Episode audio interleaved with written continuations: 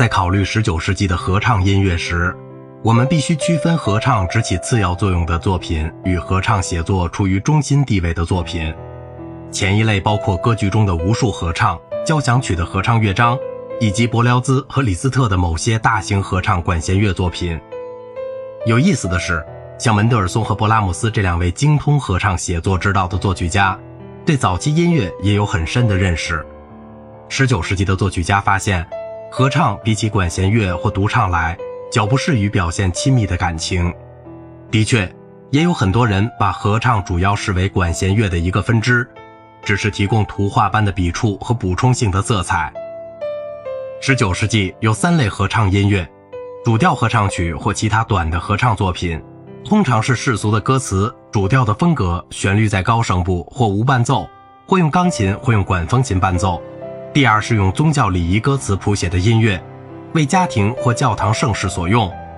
第三是为合唱和管弦乐队的作品，往往有一个或多个独唱者。歌词是戏剧性的或叙事的，但他们是为音乐会而不是舞台表演而作。至于18世纪末之前的主调合唱曲的创作，在19世纪受到的推动力来自民族情感的兴起和对民歌兴趣的觉醒。合唱音乐的创作更由于法国大革命群众节日的繁多，以及法德两国在19世纪上半叶歌唱团体的兴起而进一步的得到激发。韦伯以科尔纳的诗《琴与剑》创作的男声合唱，是千万首表现爱国情感的歌曲中的第一首。舒伯特、门德尔松、舒曼、古诺、李斯特和欧洲的差不多每一位作曲家都创作过主调合唱和为男声、女声或混声的合唱曲，有伴奏和无伴奏的，有爱国的、伤感的、欢乐的和各种各样的歌词。这样的音乐服务于当时的目的。时过境迁，大部分都已经被遗忘了。兴趣比较持久的是某些康塔塔，比如门德尔松的第一个瓦布普吉斯之夜，创作于1832年；舒曼的《天堂与仙女》创作于1843年，和选自歌德《浮士德》的场景。这一题材的大师约翰内斯·勃拉姆斯写过许多为女声、男声或混声的短小的无伴奏合唱曲，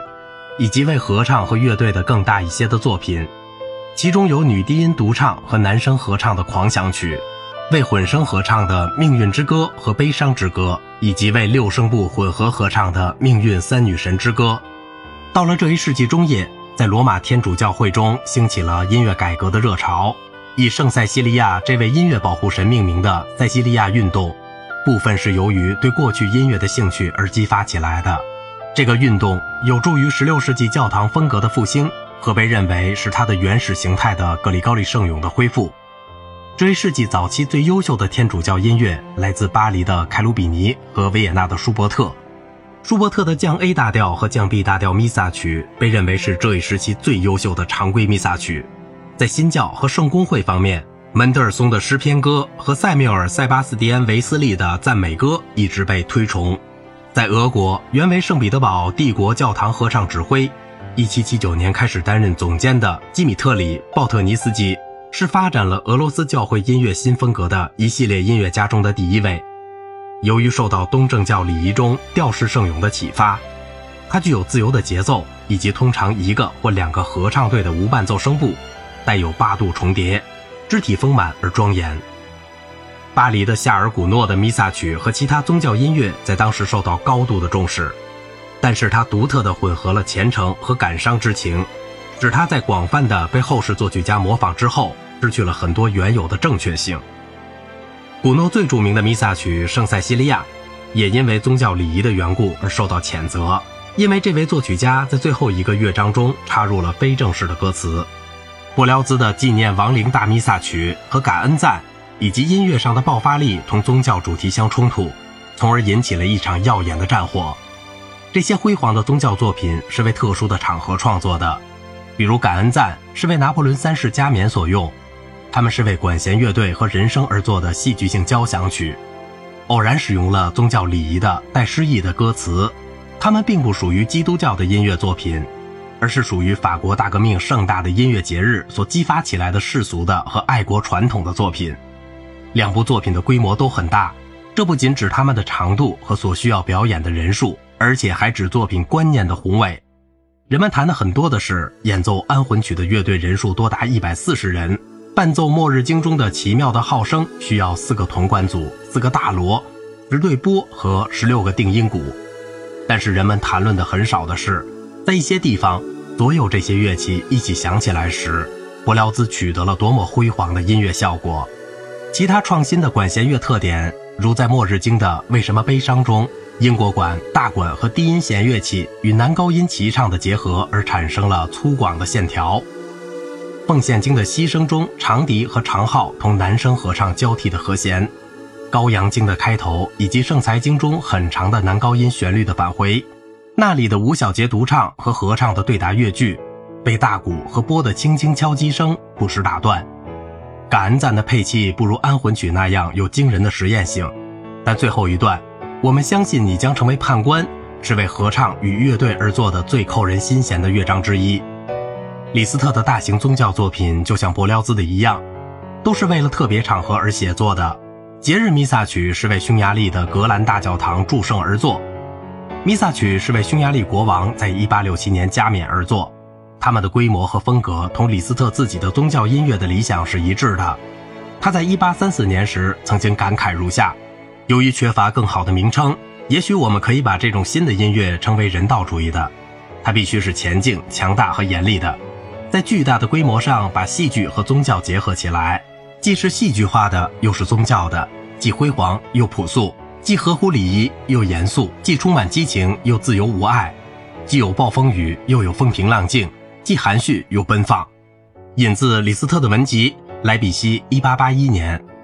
李斯特从未能一贯地使这些两重性结合在他的宗教音乐中，他更喜欢更短一些的作品，比如他为诗篇三十一谱写的男高音独唱、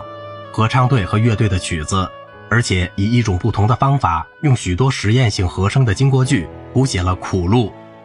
这是为独唱、合唱和管风琴而作的一部大型作品，完成于一八七九年，但在李斯特生前既未发表，也未演出过。两位意大利歌剧作曲家乔阿基诺·罗西尼和朱塞佩·威尔蒂对教会音乐做出了重要的贡献。罗西尼的歌剧风格《圣母道歌》在一九零三年时曾遭到教皇庇护时事著名的通谕教皇自动诏书的明文禁止。但是这些遭到质疑的歌剧咏叹调风格并非作曲家本来之意，公众也不认为是轻率的或不适当的。威尔蒂创作了安魂曲以纪念亚历山德罗·曼佐尼。曼佐尼是这一世纪意大利最著名的小说《未婚妻》的作者，《安魂曲》采用了宗教经文歌的歌词，多少有些改编，以适应歌剧的声乐和器乐手段，并加入了一些有力的合唱。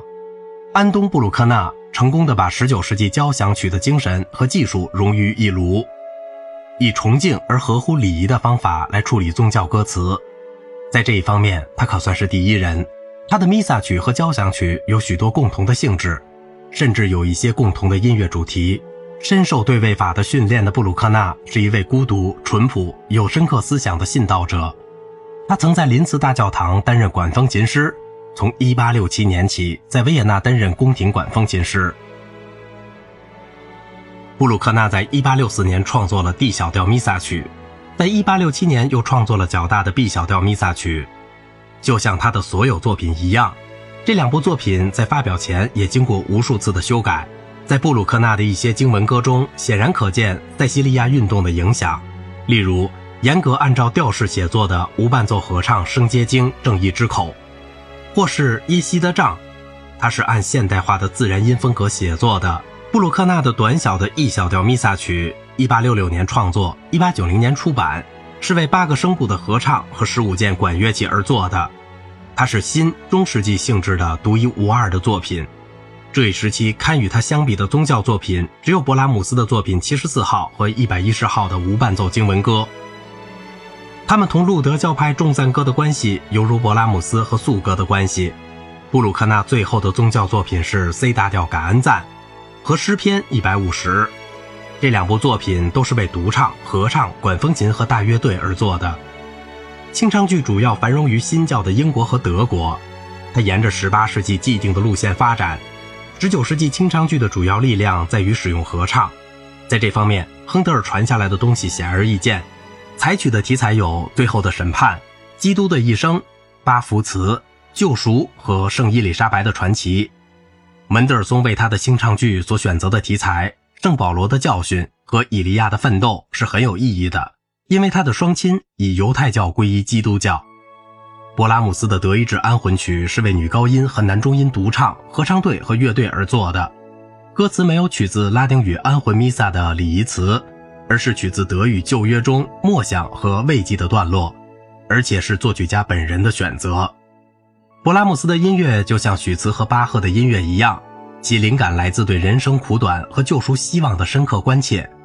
在《德意志安魂曲》中，这些庄严的思想以及强烈的情感表现出来。并由19世纪和声的华丽色彩所包裹，总是受到大规模的曲式结构的控制，并被勃拉姆斯对合唱和配器效果的准确的判断力所引导。第四乐章，你居住的地方多么可爱，也许是最可爱、最著名的。歌词表达了与上帝结合的愿望，音乐中虔诚的反思和渴望的情绪是通过朴素的旋律与和声手段取得的。乐队省去了小号、长号、大号。在其他乐章中，有时要求有定音鼓。好了，今天的节目就到这里了。如果您喜欢我的内容，请您点赞、收藏，并且转发我的专辑。我是小明哥，感谢您的耐心陪伴。